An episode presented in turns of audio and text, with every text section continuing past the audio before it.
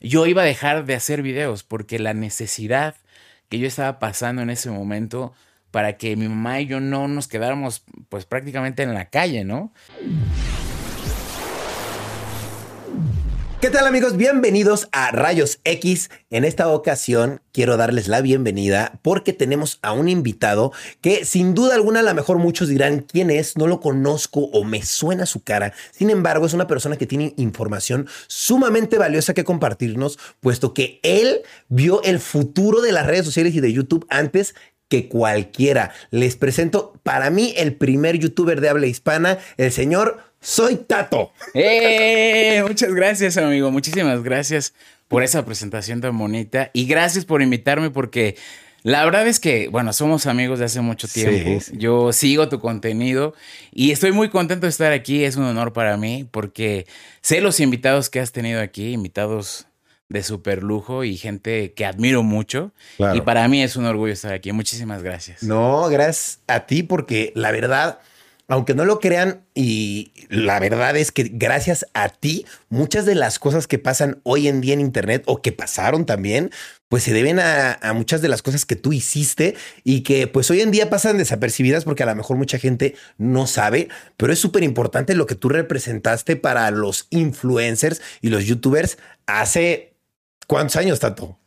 Pues mira, mi primer canal de YouTube lo abrí por ahí de de noviembre de, del 2005. Estamos hablando de ya casi 17 años. Eh, ese Soy Tato lo abriste así. No, el, primer canal se llamaba Tato, nada más, pero en ese entonces eh, casi no había, no había videos y fue una cuenta que prácticamente abrí para ver lo que se trataba la, plataforma y perdí la contraseña. Ok, Entonces, Años después, ya después por las influencias que tuve con YouTube, pude recuperar ese canal. Pero el canal está vacío. Si tú te metes y buscas eh, youtube.com diagonal tato, ahí vas a ver mi canal. Ok. Es, lo abrí el 15 de, noviembre, por ahí fíjate, 15 de noviembre del 2005, amigo. ¡Qué locura! Estamos hablando de hace 17 años. Ahí no existían influencers, nada. Nada, no había nada. Creo que éramos, no sé, tres o cuatro canales en, en español. Y, bueno, ya después, eh, meses después, abrí el Soy Tato en, en marzo del 2006 y ahí ya empecé a subir videos, ¿no? Y, y, ahí inició toda una historia muy bonita. Claro. Oye, y antes de que empecemos con esa parte de la historia, yo te quería preguntar, pues, ¿qué hacía Tato antes de ser youtuber? O sea, de verdad, tú no existía esta profesión. Entonces, ¿qué, ¿qué, te dedicabas? Fíjate, muy interesante. Yo estaba terminando mi carrera de geografía en la UNAM. Ok. Yo inicié haciendo videos porque eh, esa primera cuenta que abrí, la abrí porque un amigo me dijo que había una página en donde se subían videos, ¿no? Eh, yo lo que estaba haciendo eh, en la carrera de geografía yo en lugar de hacer el trabajo final, ese clásico engargolado es eh, horrible, eh, y, la presentación, ya sabes, con los rotafolios y la exposición. enorme. Yo lo que hacía es que llevaba mi cámara en las prácticas escolares y hacía mis reportajes. Yo siempre me ha gustado como expresarme frente a la cámara. Entonces, claro. yo iba a las prácticas escolares y en lugar de hacer esas investigaciones, mis compañeros hacían como geoficción, ¿no? Ellos siempre creían que eh, en las prácticas escolares hacíamos investigaciones y ellos hacían como una, pues sí, como buenos estudiantes, hacían sus hipótesis, pero a mí lo que me gustaba era entrevistar a las personas que vivían en esos lugares para saber por qué pasaban esos acontecimientos geográficos, ¿no? Por ejemplo, una inundación. Entonces yo me acercaba a las personas que vivían ahí con mi cámara y decía, hola amigos, estamos aquí entrevistando a la señora que vive en este lugar. De, 2005, qué bueno. estamos hablando más o menos como de 2005, 2004. Ok.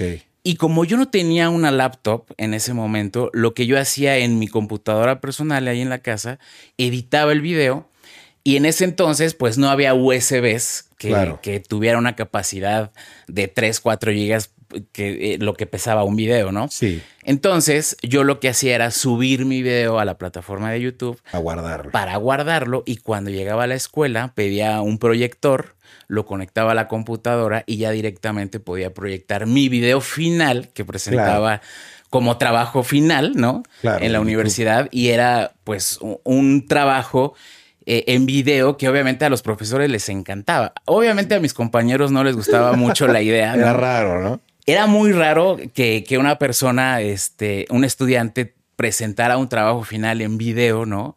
Quisiera toda una investigación. A los profesores, te digo, les encantaba y yo pasaba mis materias muy bien. Eh, pero sí, inclusive los mismos compañeros hasta me buleaban, ¿no? Y, decían, ahí viene el Tatos Productions. Pero. a mí me tocaron esos bullying también, obvio, es normal. Sí, la verdad es que estábamos siendo pioneros de una nueva forma de comunicación en nuestro país, ¿no? Claro. Estábamos inventando, eh, pues, una, una forma de expresión. Y además estábamos. Eh, yo me acuerdo que un profesor decía que un geógrafo con arte cabe en cualquier parte, ¿no?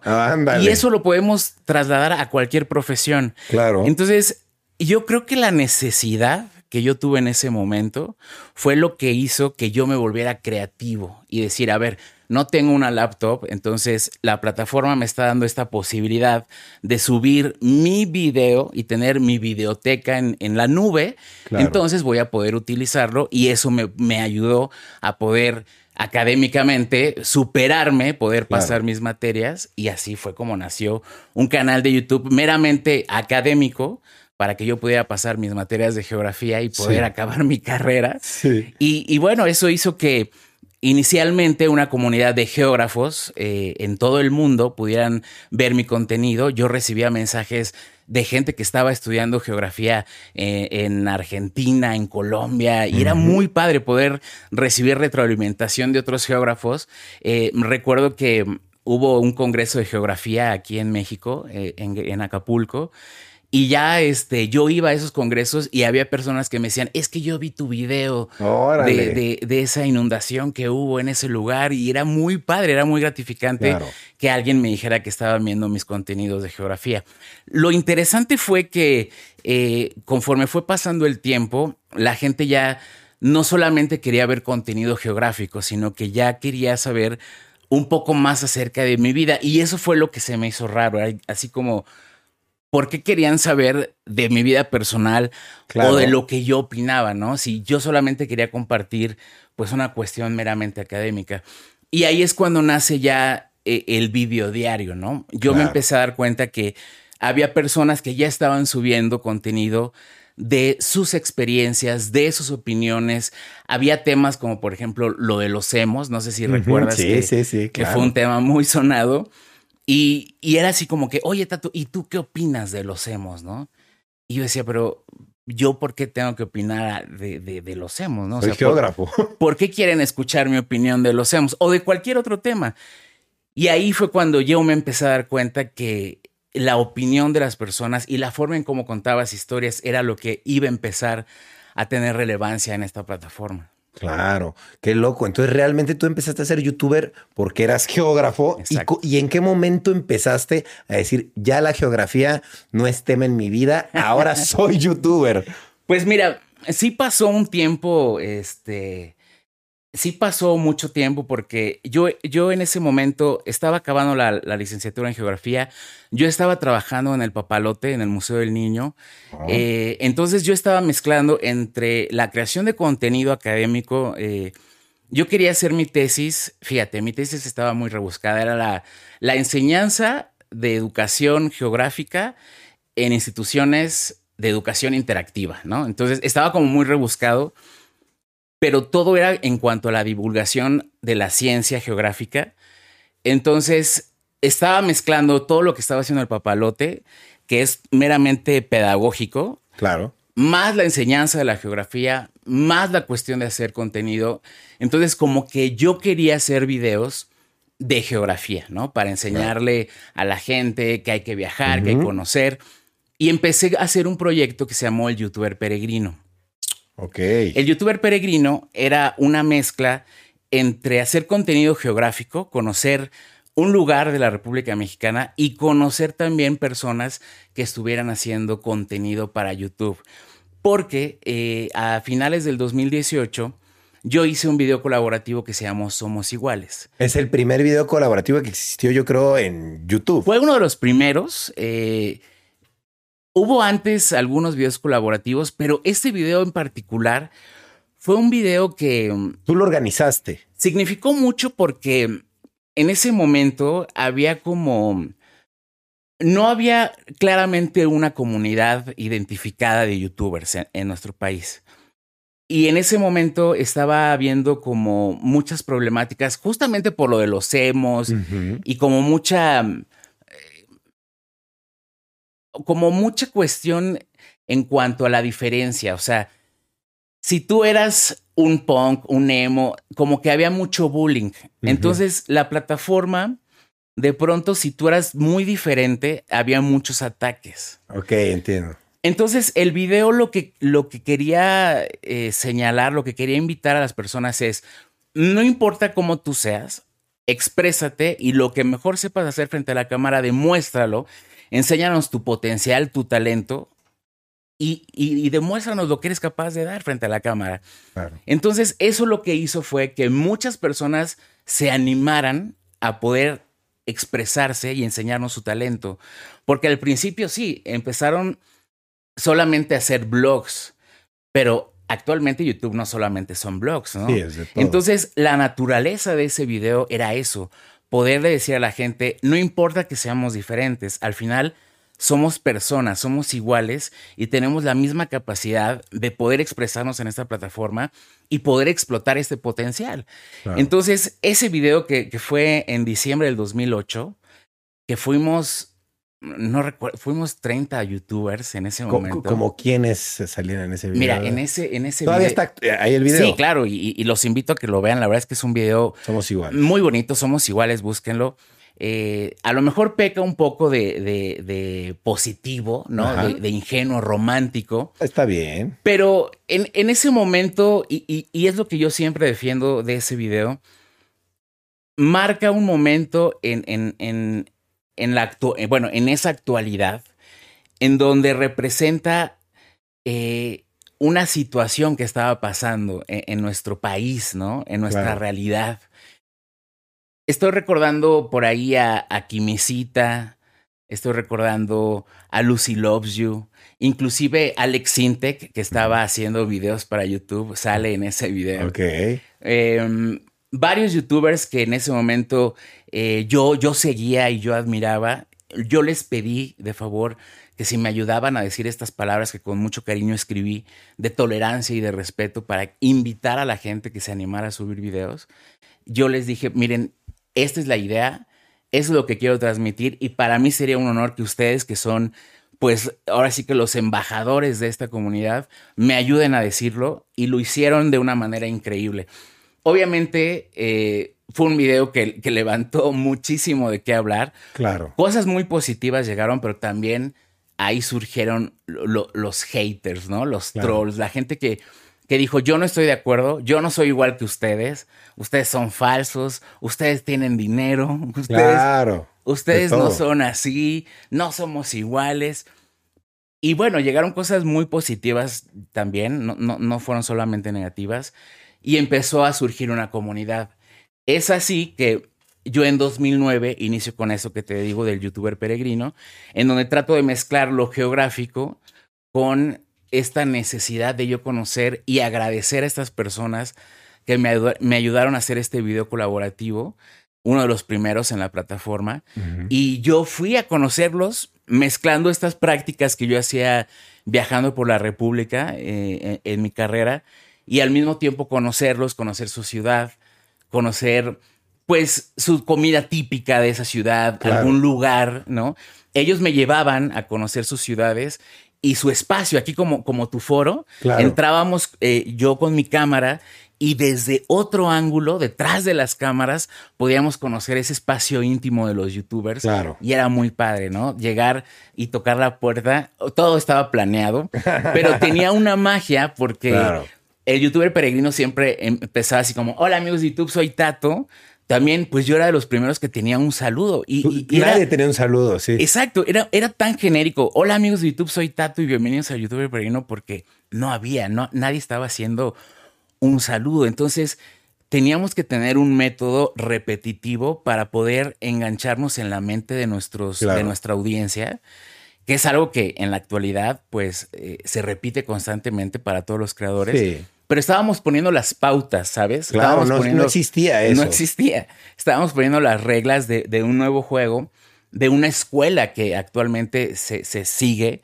Claro. Y, y, en ese momento, pues era muy divertido poder eh, transmitir esa magia, ¿no? Que, que, que la audiencia creyera que sí, estaba llegando a la casa de estos creadores, de estos amigos, eh, de imprevisto. Llegaba, claro. tocaba la puerta y, Tato, pero ¿qué haces aquí? ¿Vas a ser un peregrino? Adelante, pasa a mi claro. casa, ¿no? Y era muy bonito, era una magia muy padre. Eh, afortunadamente, eh, con todos estos viajes que hice, fueron alrededor de 40 youtubers peregrinos que hice por todo el país. Inclusive algunos hice eh, en Estados Unidos con, con algunos youtubers. hice amigos muy entrañables, algunos que inclusive trabajo ahora con ellos, son, son mis socios, mis hermanos, y bueno, son eh, pues personas con las que día a día trabajo y estoy con ellos todo el tiempo, ¿no? Claro. Años, amigo, años que son sí. y que han pasado y que bueno, actualmente a lo mejor no estoy frente a una cámara, claro. pero sí estoy detrás haciendo muchas cosas eh, en la plataforma claro, todavía. No, no y, y cabe destacar que gracias a ti pues se hicieron muchas cosas porque tú viajaste y conociste uno por uno a estas personas y luego juntaste a todos de cierta manera porque tú fuiste el primero antes que incluso YouTube. Fuiste el primero en hacer una reunión para todos, ¿no es así? Fíjate que al primer año de este viaje del youtuber peregrino, eh, en 2009 fue, fue este viaje del, del peregrino, ¿no? Uh -huh. Entonces, mi idea era, a ver, si yo ya conocí a estas personas maravillosas, y, y, a mí se me hicieron increíbles. Yo quisiera que entre ellos se conocieran, porque sí, efectivamente los conocía yo, pero entre ellos no se conocían. Algunos tenían contacto y hacían colaboraciones ya entre ellos, nos escribíamos por el Messenger y cosas así. Claro. Pero no había un, no, no había un encuentro. Entonces me empecé eh, a encargar de hacer eh, encuentros, ¿no? De, de, organizar eh, reuniones para que ellos se conocieran. Y la primera más grande fue en enero del 2010, en donde rentamos un, lugar. Y, pues bueno, pues fue un, un, encuentro maravilloso en donde rentamos dos pisos de un, de un hotel en el centro de la Ciudad de México. Y ahí pues organizamos un encuentro en donde todo un fin de semana estuvimos conviviendo, estu estuvimos grabando colaboraciones. Eh, colaboraciones, nos conocimos, desayunamos juntos. La primera vez fiesta. que pasa algo así entre influencers, ¿no? ¿Te imaginas? Y bueno, esa palabra de influencer ni siquiera existía. Ni siquiera existía, ¿sabes? Claro. Y, y, fue un momento súper bonito en donde personas que teníamos la misma inquietud, la misma, e, esa, esa necesidad de expresión, poder juntarnos y, y, y, ya romper la barrera de lo virtual. Claro. ¿no? Y poder sentirnos este, físicamente y decir, a ver, aquí estamos, somos iguales, claro. ¿no? Y vamos a celebrar esta diversidad y poder hacer cosas juntos y hacernos amigos y de ahí para el real. La verdad es que esa primera reunión fue algo muy importante porque nos puso en la vista inclusive de la plataforma, porque efectivamente... Claro no fue una, no fue una reunión oficial de la plataforma. Claro. O sea, la plataforma no organizó eso. Inclusive eh, meses después me hablaron y me dijeron, oye. A ti. Ajá, YouTube mismo me habló y me dijo, ¿por qué estás organizando eventos? ¿Por qué estás organizando videos? ¿Qué onda? O sea, ¿qué está pasando? Y me hablaron directamente de las oficinas de YouTube para ir a conocerlos Órale. y para platicar acerca de un programa que se llamó El Reparto de Ingresos. Okay. Y fue ahí donde me dijeron que si quería yo participar para ser la primera persona en Latinoamérica en ser pues recompensado con un programa en donde iban a darme dinero por poner publicidad en mis videos. Ok, es ahí donde te vuelves el primer youtuber Exacto. oficialmente. El primer youtuber en generar ingresos por poner publicidad dentro de los contenidos. Claro. No, además de que ya seas contenido desde hace sí, tiempo. Pero, ¿qué, ¿qué, significaba esto? Ya había empresas que tenían la posibilidad de monetizar, pero eran empresas, eran empresas grandes tipo Coca-Cola y todo. Claro. Que obviamente tenían lineamientos que la plataforma ya sabía que ellos podían poner publicidad porque los contenidos no iban a violar alguna norma de, de, de, del contenido, ¿no? Pero como YouTube ya tenía conocimiento de que, de que mi contenido no violaba ninguna norma, quisieron hacer el experimento conmigo primero. Claro. Entonces, cuando me dicen eso, mi canal, en ese momento la configuración de YouTube era muy diferente a la que es ahora. Obvio, lo recuerdo, lo recuerdo. Entonces, tú podías poner un banner este, arriba en tu canal. Y pues mi canal fue el primero que, que se pudo poner un banner, que se podían poner videos de, de anuncios ante- eh, antes de los videos. Y podías ponerlo y decorarlo de muchas formas. Claro, el primer partner. Y, y fue algo muy padre, eh, fue algo muy bonito.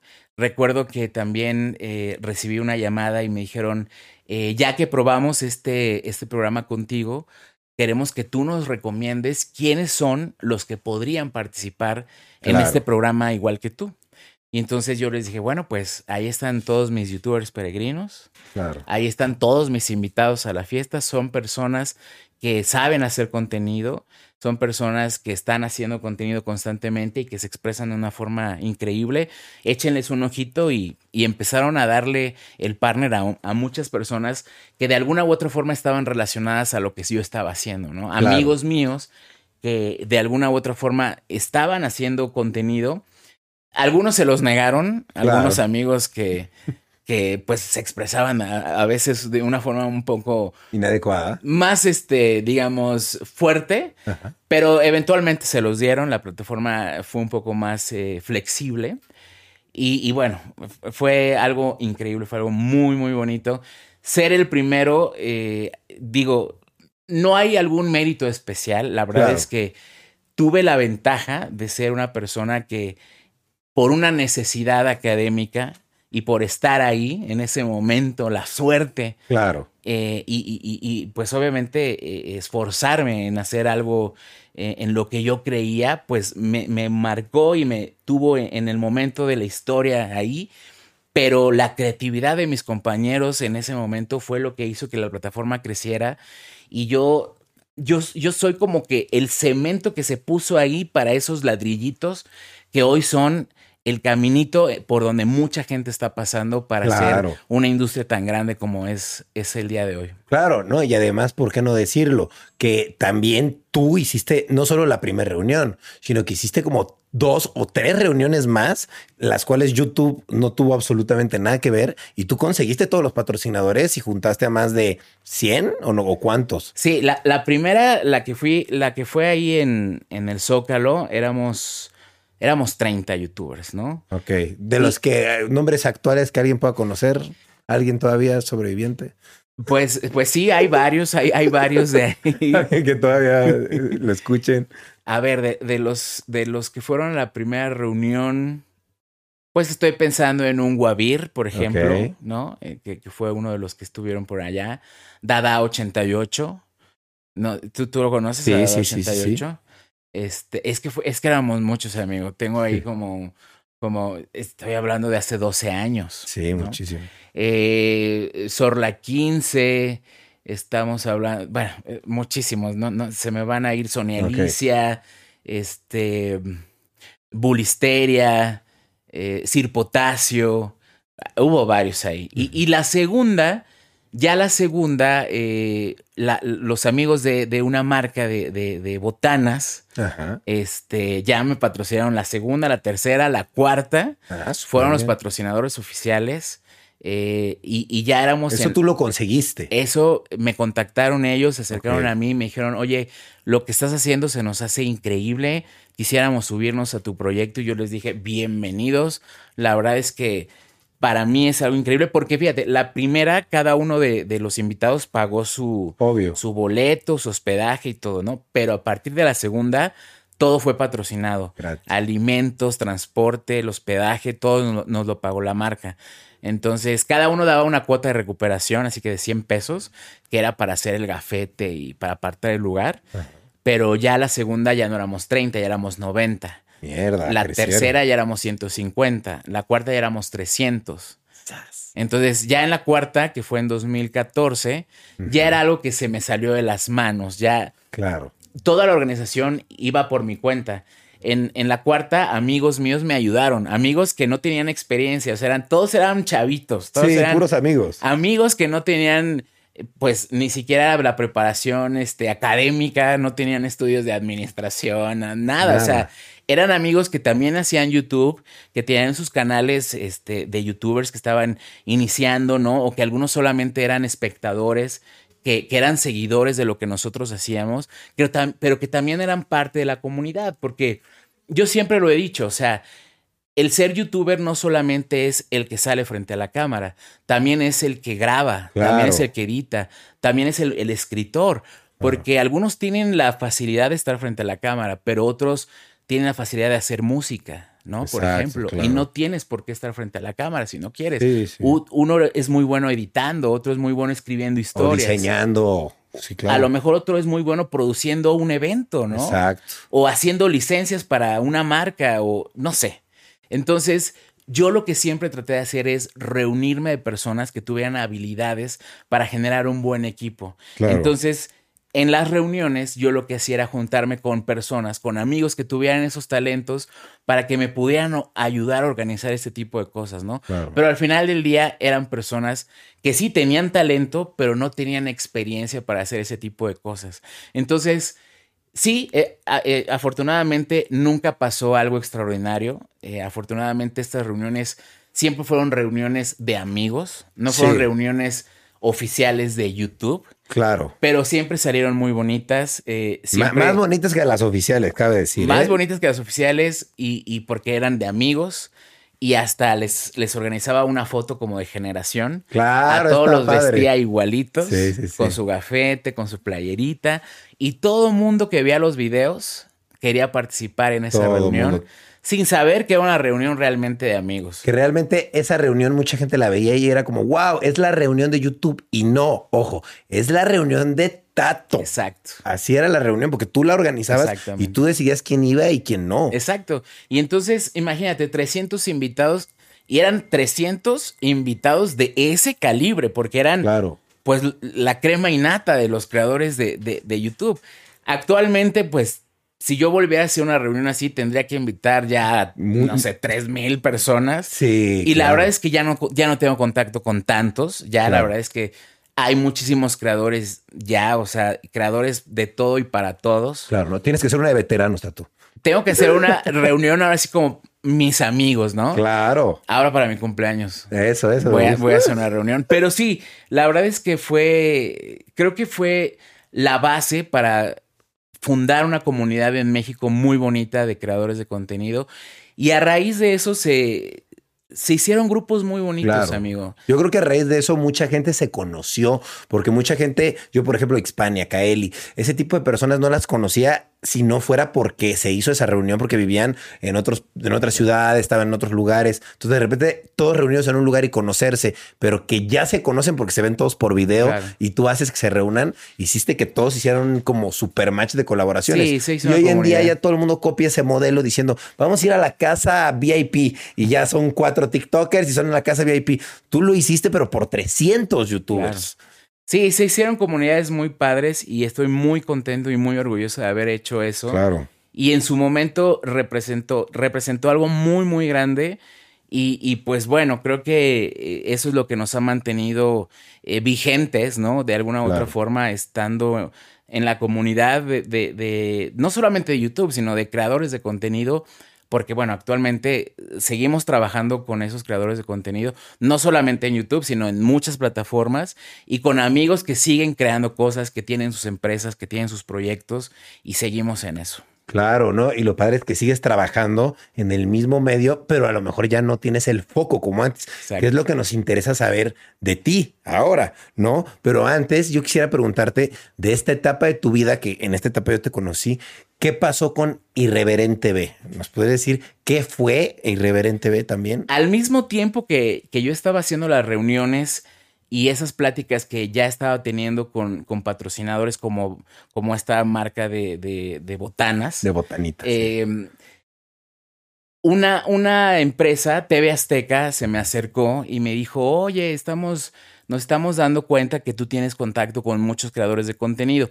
Ya habían hablado anteriormente con Wherever Tomorrow, con Gabriel, porque, pues como saben, este Wherever es hermano de Alex Montiel. Claro. Y él trabajaba en Azteca. Entonces, uno de los directivos que estaba en la parte de, de pues como de, creaciones nuevas, como una, una, cuestión ahí medio extraña en la parte digital de Azteca, que es el señor Juan Manuel Rowland. Él estaba dirigiendo esa parte de, de proyectos nuevos. Se comunicó con Gabriel para invitarlo a una creación de un canal nuevo que se llamaba Rolando Videos. Entonces era como un VJ que presentaba videos chistosos y hacía sus comentarios.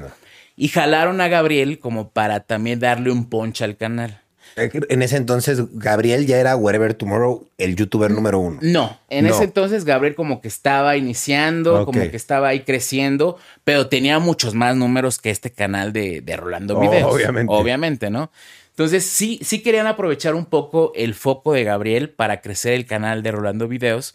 Y Gabriel sí se dio cuenta, obviamente, de eso. Y Gabriel me dijo, mira, a mí ya me invitaron, pero sí siento como que como que quieren un poco aprovechar este, más mi brillo, más lo que yo llevo haciendo, pero les dije que te echen una llamadita, ¿por qué no lo checas? Yo, yo prefiero como que no estar en ese proyecto, pero les dije que te contacten, chécalo, ¿no? Y yo le dije, ah, pues va, muchas gracias. Y efectivamente me, me, habló Juanma, este, y ya me reuní con él, me dijo, mira, la idea es eh, pues armar un, un, grupo de creadores de contenido eh, que, que, estén eh, bajo la, la, luz de Azteca, pero, pero como ocultos, o sea, que, que la gente no sepa que son de Azteca y que ustedes tampoco estén dentro de las instalaciones de, de Azteca, como un proyecto oculto, pero no tan oculto, y que les vamos a pagar, los vamos a contratar y yo dije, ay, no puede ser, esto es como, esto es como algo irreal, es como un sueño. O sea, ¿cómo nos van a pagar por hacer videos? Y al, y al mismo tiempo no vamos a decir que somos de la televisora. La, la verdad es que yo no entendía mucho, mucho ese concepto. Eso fue por julio del 2010. Al mismo tiempo, te digo, yo estaba haciendo, estaba terminando la carrera, estaba haciendo el papalote, estaba haciendo las reuniones, estaba en pláticas con, con estas botanas y así. Y de pronto como que se quedó parado el proyecto, ya no me hablaron y dije, no, no creo que esto vaya a pasar, ¿no? La verdad es que estaba yo pasando por un momento difícil, este, familiar. Mi mamá se estaba divorciando y nosotros estábamos, pues, a punto de perder el, lugar donde estábamos viviendo. Yo en el papalote, pues realmente no ganaba eh, mucho. Estaba yo como, como estudiante, terminando la carrera. Era una situación complicada, amigo. Sí, ser youtuber no era como que ya ganabas los millones. Aunque fuiste el primer partner, no ganabas nada. Sí, o sea, eh, ser el primer partner, pero creo que mi primer pago fue de un dólar con 30 centavos. Claro. O sea, no, no era algo significativo. Soy el primer partner, pero ni siquiera llegué a los 100 mil suscriptores. Eso es algo muy interesante de señalar. En ese entonces, tener mil suscriptores era como wow, ¿no?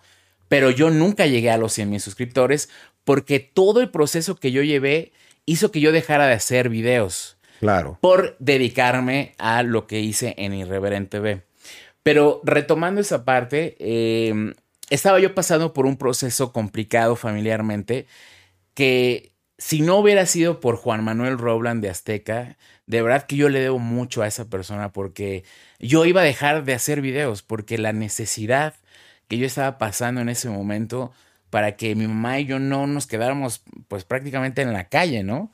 Claro. Hizo que a principios del 2011, eh, yo, bueno, más bien en diciembre del 2010, que yo ya tenía que dejar la casa donde mi mamá y yo vivíamos, eh, Juan Manuel me habló y me dijo, sí vamos a empezar en enero del 2011, agarra ya tus cosas porque estás a punto de trabajar ya con nosotros en TV Azteca. Y yo dije, wow. Y sí, el 3 de enero del 2011 ya estábamos trabajando para TV Azteca en el proyecto Irreverent TV, que era eso, prácticamente una casa, nos rentaron una casa en donde nos dieron cámaras como estas tan bellas que tienes aquí, con luces. Cosas que no tenían a lo mejor en tu casa. Cosas que no teníamos en mi casa y cosas que, que ni siquiera sabíamos usar y que nunca imaginábamos, porque bueno, eh, en ese entonces pues grabábamos nuestras cosas, nuestros videos para YouTube con el celular. Entonces de repente nos dieron cámaras Canon con, con reflectores, tripiés, computadoras. Juanma me dijo, haz una lista de equipo, haz una lista, tu Dream Team, pide a los youtubers que tú quieras. Y la primera persona que yo pensé fue Morfo, morfológico, claro. que para mí es, es, un genio. Eh, Morfo es uno de los creadores de contenido que, que para mí es uno de los eh, creadores más ingeniosos. La verdad es que la forma en cómo cuenta las historias para mí es algo... Me, me gusta mucho, ¿no? Y en ese momento Morfo estaba también pasando por una situación difícil, acaba de sufrir eh, un secuestro express en Monterrey. Sí, me contó, claro. En ese momento Monterrey estaba pasando una situación muy difícil. Y yo le dije, mira, Morfo, estoy aquí ahorita con un directivo de Azteca y tiene esta idea de hacer un, un equipo de youtubers y está medio loco este gringo español, ¿no? Y le dije, vente para la Ciudad de México, voy para allá. Y al otro día estaba acá en la Ciudad de México, no tenía dónde vivir, estuvo viviendo conmigo unas dos semanas, dormíamos en la misma cama, Morfo y yo.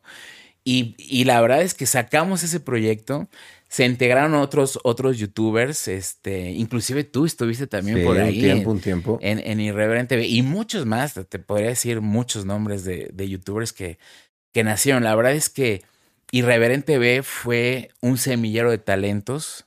Muchos youtubers de los que hoy están posicionados fuertes, eh, pues participaron de alguna u otra forma en Irreverente B, porque fue una escuela, fue una escuela en donde aprendimos un montón de cosas eh, pasó el tiempo y lo que fue es que yo dejé de hacer videos porque yo era como el puente, como el vínculo entre los creadores de contenido y la televisora para explicarles lo que era el proyecto, ¿no? Así de que, a ver, la televisora quiere contratarte, quiere, quiere que tú hagas este contenido y que nos enseñes cómo es la forma de contar historias, porque la televisión, no, la televisión no es no quiere contar historias en internet como las cuenta en tele.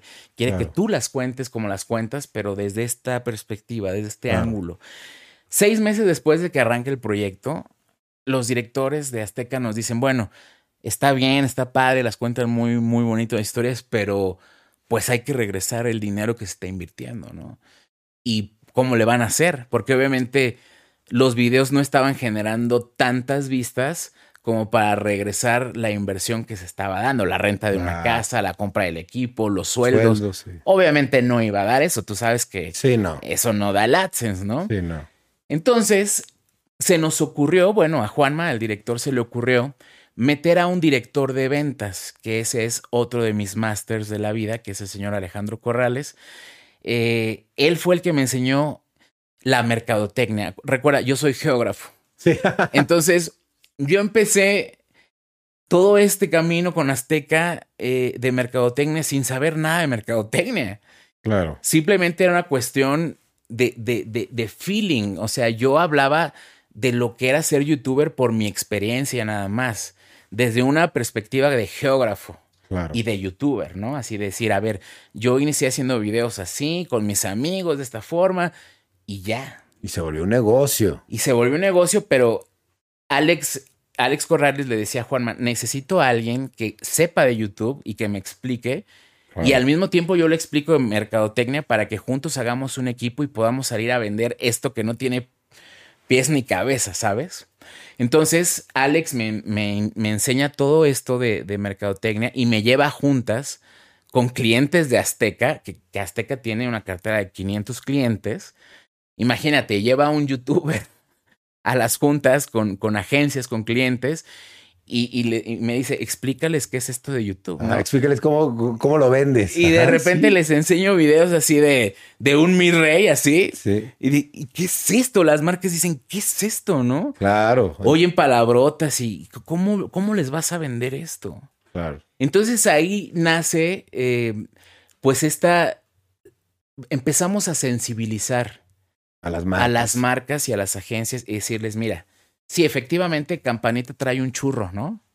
Pero Campanita le está hablando a 1500 personas que tú no les estás hablando en los medios tradicionales.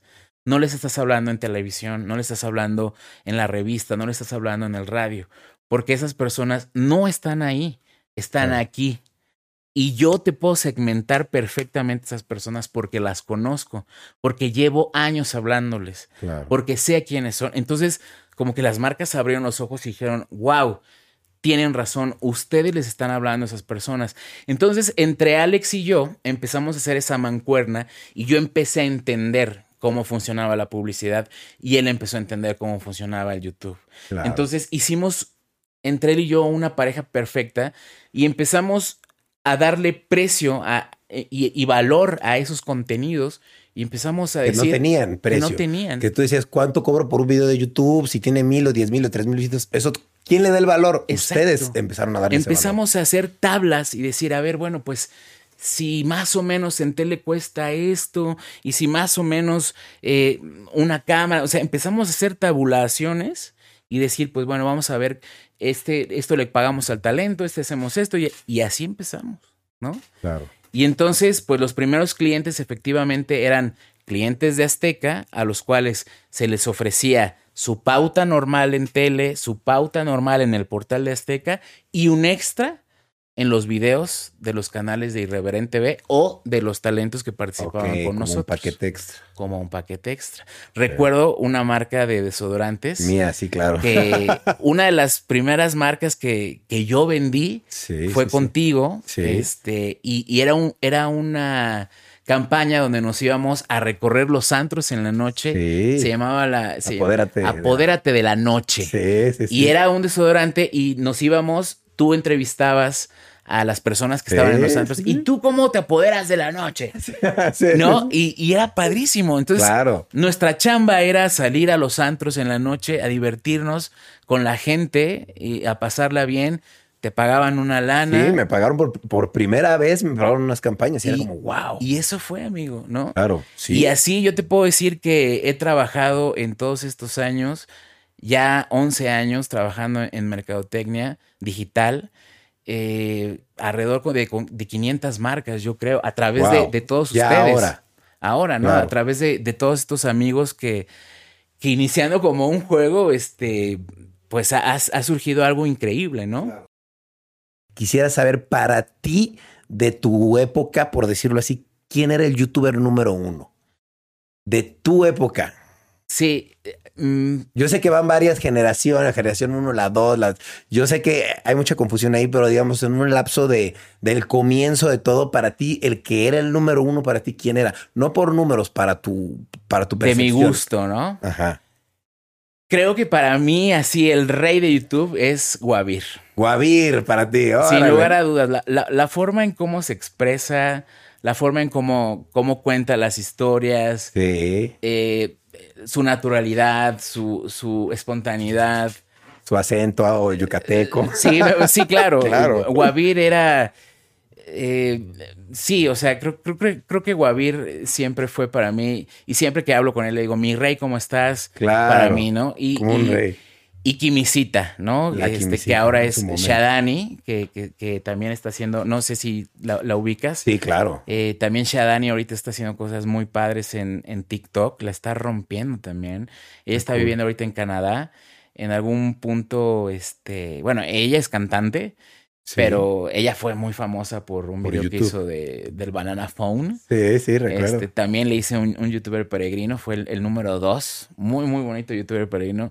Y a ella también la quiero mucho, Claro. pero ellos dos fueron, ¿qué es lo que te digo? O sea, en un momento de la historia marcaron un momento significativo, marcaron Claro. un, un- un momento específico de nuestra realidad. Y eso es algo muy padre, porque inspiraron a una generación completa a hacer, eh, a hacer videos, a expresarse. Yo de verdad que he conocido a muchas, muchas personas, generaciones completas de creadores de contenido, no solamente de personas que salen frente a la cámara, ojo. Sí, no, el que está Gente atrás. que se dedica a la publicidad, a la mercadotecnia, al- a algo que esté relacionado a la creación de contenido, que se inspiraron en estos creadores. Claro, en Kimi, son la en base. Guavir, son la en- base. son la base, ¿no? Claro. Qué loco, ¿no? Sí. Ahora, ahora sí quiero saber a qué te dedicas actualmente, porque si ya no eres youtuber, entiendo que pasó esta parte de Irreverente B. Me imagino como todo terminó Irreverente B. Y entonces tú a qué te dedicaste si ya no eras youtuber. Fíjate que Irreverente B, yo salí de Azteca en 2014 eh, porque justamente eh, mi director Juan Manuel se va, se va ahí por febrero y lamentablemente las riendas de Irreverente B pasan a otra persona que lamentablemente no tenía la misma visión que Juan Manuel y yo tuvimos cuando creamos Irreverente B. Irreverente B fue un proyecto que construimos Juanma y yo desde el principio, ¿no? Cuando Juanma me habla a mí para que yo invite a estos creadores y le dimos cuerpo y alma a este proyecto, no, no continuó con esta línea y lamentablemente el, proyecto no duró más de un año sin estas riendas que, Juanma y yo le dimos. Y, bueno, pues eh, Juanma se va, hace otros proyectos y antes de que yo saliera, eh, yo me asocié con Leonardo de la O. Eh, para hacer una nueva empresa que se llama Molcajete Studios, la cual pues surge porque cuando yo estaba de director de ventas, yo, fíjate, yo inicio en, en Irreverente TV como este vínculo entre los youtubers y la televisora, pero termino como director de ventas ya de, del área. Eso fue algo para mí eh, muy gratificante, y fue algo que me llenó de orgullo y que sí, efectivamente dejé de hacer videos, pero aprendí mucho de mercadotecnia. Claro. Y toda esa experiencia que me dio el ser director de ventas hizo que yo pudiera formar esta empresa con Leo en, eh, a, mediados de, de, de, 2013. Y en 2014, que Juanma se va yo me voy con él y hago que Molcajete, junto con Leo, pues crezca, ¿no? Surge como la necesidad para poder representar a estos amigos que de alguna u otra forma trabajaban con nosotros desde Irreverente B y a la hora de que nos vamos de Irreverente B, pues no queríamos dejar a estos compañeros, a estos amigos, pues sin ese apoyo, ¿no? Entonces, Molcajete eh, con, este apoyo que teníamos de estos compañeros, de estos amigos que estaban eh, creciendo, por la cantidad de talentos que Leo llevaba. Leo, Leo era un, eh, es manager, ¿no? Leo de la O es manager. su primer talento que, que empezó a llevar, si no mal recuerdo, fue Sandy Coven. Claro. Eh, Sandy Coven también es una youtuber que quiero mucho, son de mis mejores amigas. Yo fui el tercero, me acuerdo.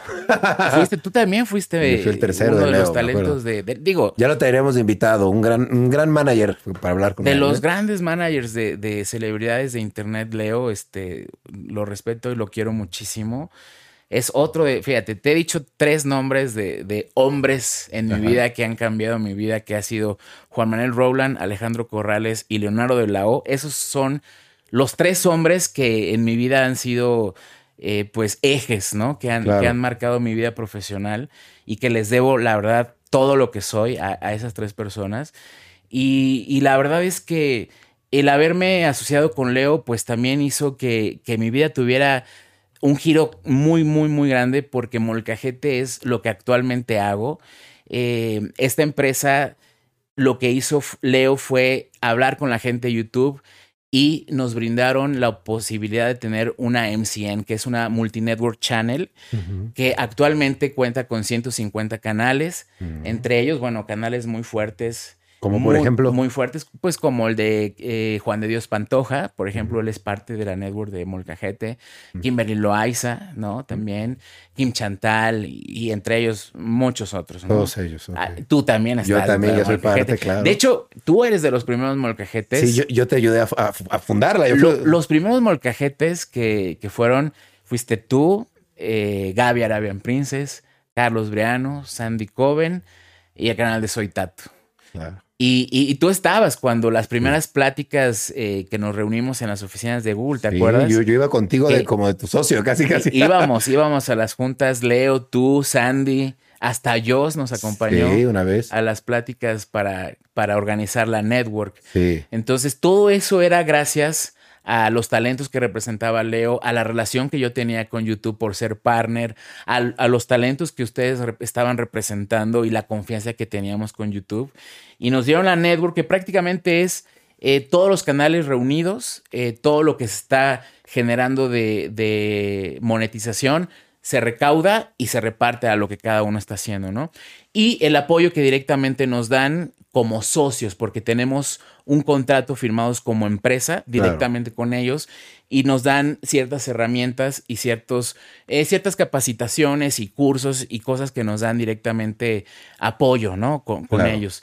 Y eso pues nos ha mantenido, eh, pues digamos, eh, pues enfoco con, con, con, la gente de YouTube, siempre ahí apoyándonos y actualmente éramos cinco canales y ahora somos 150 y seguimos ahí, seguimos echándole muchas ganas.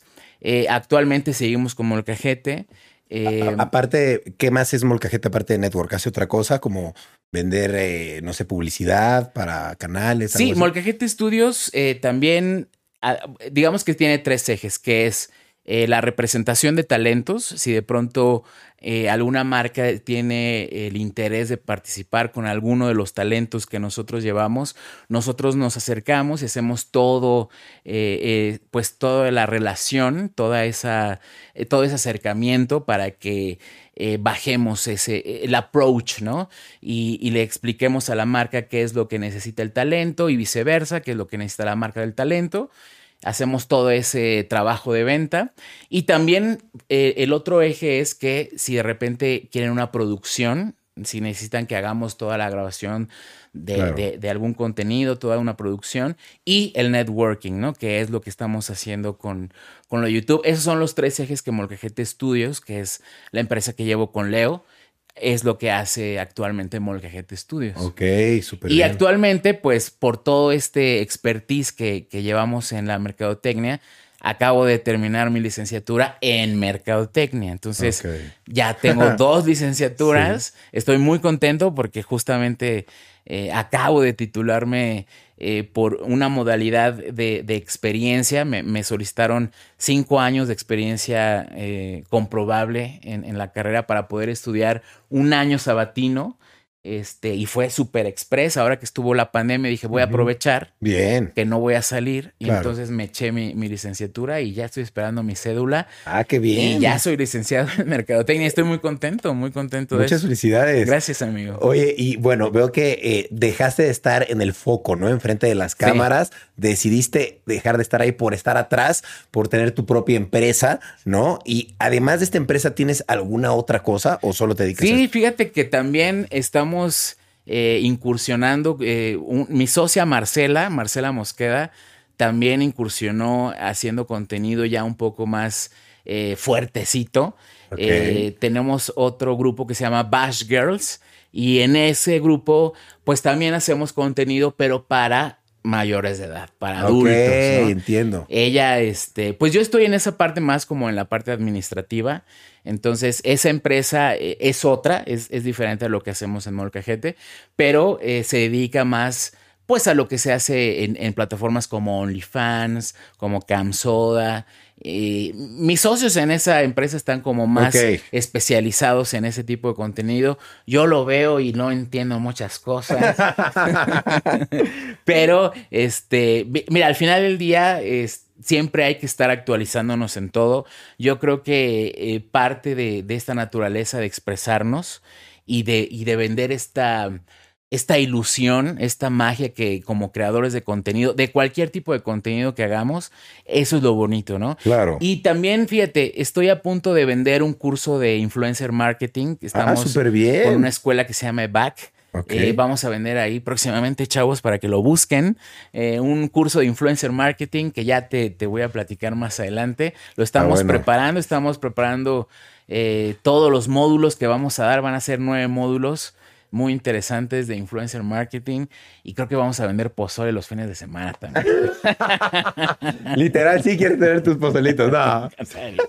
Te creo, ¿eh? No, no. Y, también este, soy buzo, amigo, soy buzo. Ah, eso sí me dijiste. me, estoy especializando ya, voy para mi tercera especialización. Estoy en, en espelobuceo. Eh, me certifico ahí por el 4 de diciembre. Voy a a los cenotes allá en, en, Mérida. Ok. Voy a bucear 120 pies. Mierda, es este, bastante. Sí, con visibilidad nula. Muy emocionado porque ese deporte es muy bonito y me encanta, me encanta hacerlo. Me ayuda mucho a, tener paz y tranquilidad ah, y calmarme. Allá abajo no escuchas nada más que tu respiración y es muy bonito. Es muy bonito. La verdad es que estoy muy contento. Sí. Qué bueno. Eh, digo, al final del día también sigo haciendo contenido en mis propias redes. Claro. En mi Instagram estoy ahí contando mis historias y todo. Sí me he alejado un poco de las redes. Creo que en algún punto me saturé. Claro. De muchas cosas. Eh, creo que como a muchas personas La pandemia a mí me afectó mucho el encierro. Yo era una persona que por la naturaleza de mi trabajo, las relaciones públicas era algo que día a día este, llevaba a cabo. Y el estar mucho tiempo encerrado como que me afectó, sí me afectó mucho en, mi salud. Este, de hecho, sí tuve un, sí tuve problemas de salud serios. Tu, terminé en el hospital. Sí, sí, sí. Y tuve ahí unos tratamientos que ahorita estoy, pues, eh, llevando a cabo, este, y que estoy luchando día a día con eso. Eh, me di cuenta que eh, muchas veces la salud mental es algo que las personas dejamos muy, muy, muy al último. Y este año para mí sí ha sido un, año de retos. Ha sido un año en el que he apostado mucho a mi salud mental. Y he estado bien, he estado recuperándome, he estado echándole muchas ganas.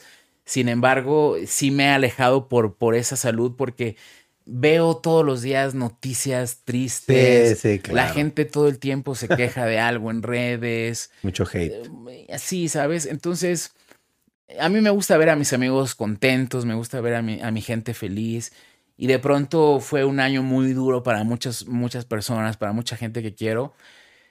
Entonces, como, que me dediqué más a concentrarme en las cosas positivas y a lo mejor por eso sí me alejé un poquito, pero siempre estoy ahí, siempre estoy ahí checando todo, echándole muchas ganas y siempre buscando la forma de salir adelante. Claro, que eso me lleva a, a preguntarte lo siguiente. O sea, yo te quisiera preguntar, ¿Tiene futuro hacer contenido ya en Internet, en YouTube? Porque hay mucho, ¿no? Hay mucha gente haciendo contenido, muchos influencers, y tú estás desde el principio, ¿no? Desde el principio monetizando, desde el principio, bueno, no desde el principio monetizando, pero sí de los primeros en monetizar. Pero mi pregunta es, ¿realmente vale la pena meterse o, tú crees que no, que ya está muy saturado? ¿Tú cómo ves? Yo creo que sí tiene, sí tiene, sí vale la pena y tiene mucho futuro porque hay muchos huecos todavía, amigo. Por ejemplo, ¿cómo puedes vivir de Internet? Porque no solo eh, tienes que ser el influencer, ¿no? Tú eres la clara eh, imagen de que no nada más eres el que está enfrente, sino que ganas dinero estando atrás. Entonces, me imagino, hay muchos huecos como eso, ¿a eso te refieres? Hay muchos huecos. Hay muchas personas que piensan que estar frente a la cámara es la clave y no. Estar en el momento adecuado y en el lugar indicado. Claro. Porque hay áreas de oportunidad, hay lugares que hace falta cubrir. El otro día estaba hablando con un amigo y que me decía, es que yo quiero hacer eh, videos de, de, de, explicando el valor de la moneda. Bueno, a lo mejor no necesitas hacer eso. Le, le, dije a mi amigo, tú eres muy bueno explicando cómo es la línea de producción de, de algo. ¿Por qué no te vas a buscar un negocio y les haces un manual de producción para que ellos entiendan cómo pueden hacer ese proceso? A lo que voy es, sí hay futuro, pero más bien tienes que analizar cuál es el área de oportunidad del negocio que quieres emprender. Si el negocio tiene un área de oportunidad en donde el video es lo que se tiene que hacer, adelante, hazlo. Pero si no lo es, no, no, no tiene, no tiene relevancia. El futuro en el video, claro que lo está. ¿En qué área? Habría que analizarlo, habría que hacer un análisis de mercado para ver en dónde vas a hacer. Es como cualquier cosa. Si tú quieres poner un puesto de lo que tú quieras, tienes que hacer un análisis de dónde lo vas a poner, por qué, a qué hora, a quién se lo vas a vender, cuál es tu competencia, cuál es tu debilidad, tu fortaleza. Tienes que hacer un estudio. Entonces, claro que hay futuro porque están abriendo plataformas constantemente. Entonces, aquí la clave es cómo vas a contarle la historia y a quién se la vas a contar. Y eso obviamente, la forma en cómo lo cuentes y la constancia y la calidad que le brindes a la audiencia es lo que va a hacer que vas vaya a brillar tu trabajo. Obviamente, como todo, siempre vas a llegar a un momento en el que alguien más va a llegar arriba más arriba, sí, claro. Y te tienes que estar renovando constantemente. Siempre es así. Los que hoy estuvieron arriba, mañana no lo van a estar. Así es. Porque las audiencias, que son los que posicionan al talento, van a crecer y se van a ocupar en otras cosas y va a llegar nuevas audiencias que van a posicionar a sus estrellas en ese momento. Claro. Los que ayer fueron famosos fueron porque en su momento esas audiencias los hicieron famosos en ese momento.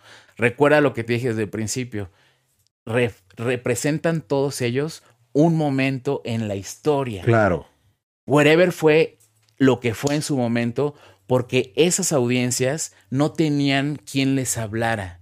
Claro. Y llegó Wherever con esa forma tan característica y les habló a ellos y ellos lo posicionaron.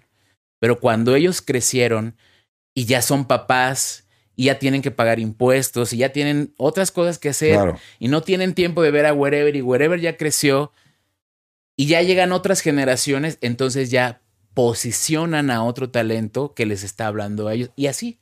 Y así, y así, y así, y así, y así, y así. Entonces, esos que ya están consagrados tienen que buscar cómo reinventarse. Sí, claro. Entonces, mi idea es como, a ver, entre todos esos, juntarnos, júntense y hacer algo fuerte, ¿no? Claro. Y apoyar a los que vienen y hacer cosas, colaboraciones. Esa es la clave que hemos visto todos siempre. Sí, claro. Juntarnos, hacer colaboraciones y unidos hacemos la fuerza, ¿no?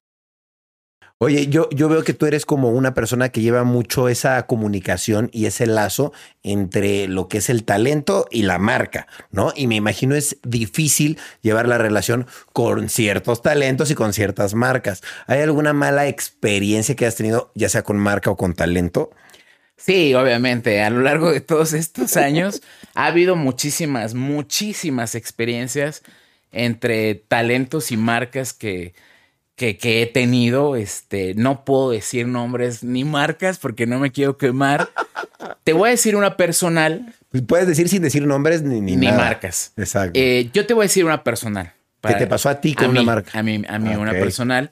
Ya dijiste quién, por lo menos, pero. Yo voy a decirla. Em, fue una marca de papel de baño. Ok. Este es, es la peor que he tenido en mi vida. Órale. Em, fue una marca de papel de baño que eh, pues hicimos unas cápsulas en donde este papel de baño estaba presentando un producto eh, que reforzaba el papel de baño normal y unas toallitas húmedas, ¿no? Entonces era de que límpiate con el papel de baño y después con las húmedas, ¿no? Y está padre porque ellos decían, es como lavar el, el es como lavar el coche en seco. Pues nada más lo embarras, ¿no? Y ulso. Y, y, dices, bueno, va. ¿Y de qué eran las cápsulas? No me quiero imaginar. Las cápsulas, yo llegaba en, un. Las cápsulas, yo llegaba en un semáforo del, de, la calle y hacía como que les iba a lavar el vidrio del coche y les aventaba una cubeta sin nada. Y hacía como les lavaba. Y la gente, no, no, no. Y yo le decía, no, pues es que no les aventé agua. Es como cuando vas al baño, ¿verdad que limpiarte en seco no está bien? Por eso usa esta. Y les regalaba ah, las. Está divertido. Y entonces estaba padre. Y las cápsulas las aprobaron, les dijeron que estaban cool y todo. Ya se iban a publicar. Pero oh, sorpresa, la marca se entera que yo soy gay. Entonces ¿Se entera por qué? ¿Porque tú lo dijiste? no, yo no lo he dicho. De hecho, creo que estoy saliendo de closet en tu... De hecho, oficialmente estoy fuera del closet en este momento. Nunca lo había dicho este, públicamente. Eh, Está bien, pero pues no tiene nada de malo que lo digas ahora. Creo que si nadie se había dado cuenta es porque vive en una cueva o algo así. Sí, sí. Pero nunca había dicho soy gay, sí soy gay. Claro. Este, digo, lo he dicho por fotos o está mi banderita ahí en mi perfil, pero nunca lo había dicho abiertamente. Claro, en ningún video ni nada. Pero bueno, bueno, X. El chiste es que en un video que hice justamente con los Jonas Bloggers, en donde estamos jugando, no sé, estamos haciendo alguna tontería, en donde evidentemente se ve mi homosexualidad. La marca lo ve, alguno, alguno de la agencia lo ve y, de repente me hablan de Azteca y me dice el vendedor, me dice, Tato, este, me acuerdo perfectamente sus palabras, Tato, ¿estás sentado? Y yo, mm, sí, por. Es que nos hablaron los de la marca. Este, eh, es que no quieren los videos. Y yo, pero ¿por qué? Si ya los aprobaron, ya, ya está todo listo para publicar, ¿qué pasó? Ay, es que este, no sé cómo decirte, pero. Incómodo. Pues es que se enteraron que eres gay. Y yo, ¿y qué chingados tiene que ver eso que sea gay, que, que, los gays no usamos papel de baño? Claro, que nos limpiamos del culo. ¿Qué pasó, no? No, pues es que no quieren. Los van a pagar de todas formas, pero no quieren los videos porque eres, eres activista. Todavía me dijeron, eres activista gay. Y yo les dije, miren, no soy activista y aunque lo fuera, esto es discriminación, los voy a demandar. No, y yo me acuerdo que le dije a Juan, le dije, no mames, vamos a demandarlos. como, digo, en ese entonces, estoy hablando de hace 10 años más o menos, a lo mejor no era, no era tanto, tanto pedo, ¿no? Que una marca dijera, no lo quiero porque es gay. Digo, ahorita sí les metemos un, un demandón, ¿no? Claro. Pero en ese momento, pues sí me dijeron, pues ni modo, es el cliente, ¿no? No, y pagaron igual. Sí, pagaron después, como a los seis meses, dijeron, oye, ¿qué crees que sí? Mejor sí los... Y ya los pusieron, ¿no? Ah, sí los quisieron. Sí los quisieron. ya no pagaron extra. No, ya no pagaron extra, pero sí fue como un súper mal sabor de boca. Obvio. No voy a decir esa marca, porque no los quiero quemar. No, no digas, no lo digas. Pero tú, estabas ahí. Sí. Hijo de su madre. Pero nunca, nunca voy a comprar esa marca de papel de baño. Le pones el pip. Está bien, está bien. Oye, Tato, yo creo que tú has visto a generaciones y generaciones y generaciones de, creadores de contenido. Yo te quiero preguntar, primero, ¿quién de la nueva generación, de las generaciones de ahorita, consumes y crees que es un talento ahorita como que un gran talento de los nuevos? ¿Y quién de los viejos aún se mantiene? Mira, de los viejos que aún se mantienen, eh, hay, hay, un montón, hay un montón que, que, aún se mantienen, pero en lo personal yo creo que Ben Shorts es uno de los que sigue vigente y que, y que yo veo que sigue trabajando arduamente. Hay muchos, ¿no? Xpania también es una de las, de las pioneras ahorita que está haciendo lo de su, lo de su juego, que también estoy muy orgulloso de lo que... Es que hay muchos, amigos, que, que son empresarios que hicieron sus, sus propios proyectos, sus empresas y que siguen creciendo y que yo los vi chiquititos, ¿no? De 16 años y que ahora son padres, ¿no? Por ejemplo, y que yo los veo y que, que de verdad que siento una, una satisfacción muy, muy grande de poder seguir estando con ellos. De los nuevos que, que inclusive me han dicho, es que yo cuando estaba chavito veía tus videos. Eh, por ejemplo, Carla Bustillos Karen Bustillos, Mau McMahon, que, que son una familia eh, de creadores de contenido que le echan muchísimas ganas. Eh, no están empezando en sí, pero llevan poquito tiempo y están haciendo toda esa familia, Daniela Bustillos, que es una niña de 8 años. Wow.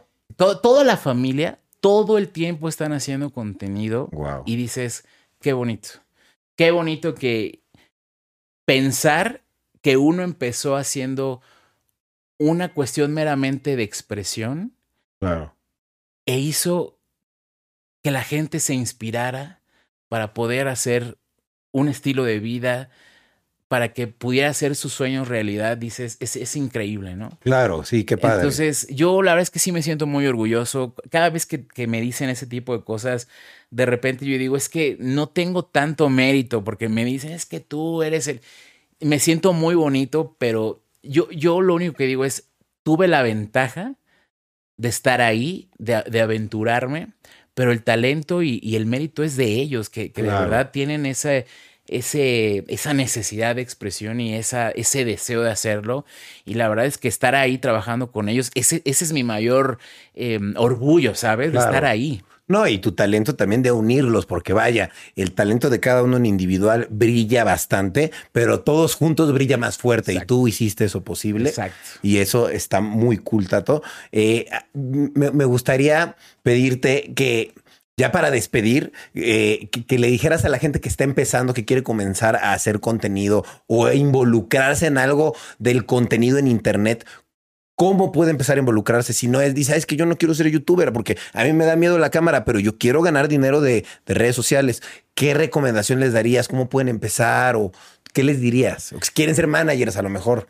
Creo que lo primero que hay que identificar es la fortaleza que tú tienes, ¿no? Siempre el grupo de amigos te dice, tú eres muy bueno contando chistes. Tú eres muy bueno cocinando, tú eres muy bueno escribiendo, tú eres muy bueno contando historias.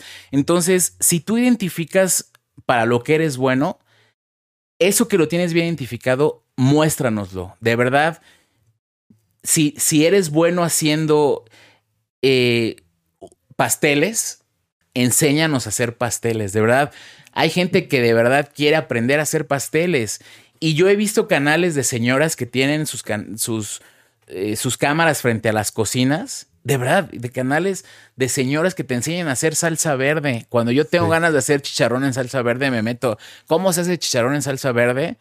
Y canales que tienen millones de vistas. Obvio. De, de mi rancho, mi, eh, ¿cómo se llama? Mi rancho en tu cocina. Qué bonito canal de esa señora que me recuerda a mi abuelita. Y tiene cantidad de vistas y no es graciosa, no es chistosa, no tiene, no tiene nada que hacer que no sea lo que es cocinar, ¿no? Y a eso es lo que voy, o sea, demuéstranos su talento, lo que eres capaz de hacer, explota tu potencial, enséñanos eso. Si de repente eres bueno organizando a la gente, entonces ese es el potencial que tú tienes para hacerlo y estudia. No solamente es venir aquí a improvisar, tienes que prepararte. Hay muchas cosas allá afuera y la gente se está preparando. Cada vez hay mejor iluminación, cada vez hay mejor audio, cada vez hay mejor todo, o sea, todo, sí. No no es nada más llegar aquí y vamos a jugar porque esto ya es una profesión. Claro. Como tú lo dijiste al principio. Sí. Lo dijiste, eso es una profesión. Sí. Entonces, el creador de contenido se está especializando cada vez más. Si tú vas a realizar esto, tú lo tienes que ver como una profesión y tienes que entender que la gente allá afuera se está especializando cada vez más y la competencia es más dura. Entonces, si tú vas a venir aquí a contarnos la historia, tienes que saber que hay allá afuera gente que también está contando historias.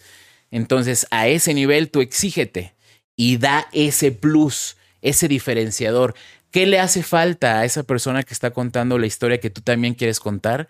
¿Qué le hace falta a esa persona que no está haciendo? Claro. Que tú lo vas a dar. Ese diferenciador, cuéntalo ese diferenciador, dalo para que la gente se enganche contigo. Y no te rindas, porque llevamos, muchas personas llevamos años. Sí, tú llevas. Y no llegamos a los 100 mil seguidores, ¿sabes? Exacto. Imagínate la frustración que llevas años y pero no llegaste a los no, 100 mil. no es frustración, Pero, porque pero muchos se frustran de que no lo logran, ¿me explicó? yo no tengo 100 mil seguidores. Claro, Yo tengo 50 millones. claro, en tu network. Exacto. Sí, claro. Yo no me frustro porque yo, yo he tocado todas las placas que llegan y se las entrego a mis, a mis afiliados. Entonces, yo la verdad es que sí, no tengo mi placa de 100 mil, pero a mí no me frustra eso. Claro, tienes otras cosas. Exactamente. Claro. Entonces, más bien es a dónde quieres llegar, qué es lo que tú quieres hacer y sentirte feliz con eso. Claro. La vida, amigos, la vida no es para venir a ser feliz. Eso olvídenlo. Porque yo antes creía que la vida era para ser feliz y no es cierto. La vida es para, la vida venimos para aprender. La vida es un constante aprendizaje. Y si en ese aprendizaje llega la felicidad, es ganancia, qué bueno. Pero en ese aprendizaje puedes ser feliz, puedes estar triste, puedes estar, ¿sabes? Pues pueden pasar muchas cosas, pero es un constante aprendizaje. Y eso es lo que nos tenemos que llevar, aprender día a día. Si un día viviste y no aprendiste, Claro. ese día a lo mejor no valió la pena. Entonces, amigo, muchísimas gracias por No, invitarme. Me encantó platicar contigo y, y espero que no sea la última vez que me invites. Espero poder regresar y contarte cómo me fue con el buceo. Queremos Claro. regresar a contarte de aventurista porque Morfo Sí. y yo queremos regresar a ser aventurista. Es Eso una serie padrísimo. que tuvimos hace 10 años, justamente Wow. hace 10 años. Fue de las primeras series de viaje que, que se hicieron en, en la plataforma de YouTube Sí. y que ya en unos años, en unos este, días va a cumplir 10 años que se estrenó. Qué loco. Y Morfo y yo tenemos por ahí una sorpresita. ah, qué padre, Les tenemos una sorpresita a, a los seguidores de Aventurista, así es que estén al pendiente. No, súper padre. Pues yo voy a estar al pendiente y también al pendiente de tus clases, porque ahora Sí. yo, sobre todo, por ejemplo, me imagino la gente que está viendo esto y quiere aprender y dice, ah, bueno, ya escuché todo esto, pero ahora cómo le hago para, para aprender. Pues pueden ir a escucharte y ¿dónde te pueden escuchar? Sí, las clases van a estar en una, eh, es una escuela en línea que se llama EBAC. Próximamente voy a dar ahí en, en mis redes sociales la información para que puedan comprar el curso.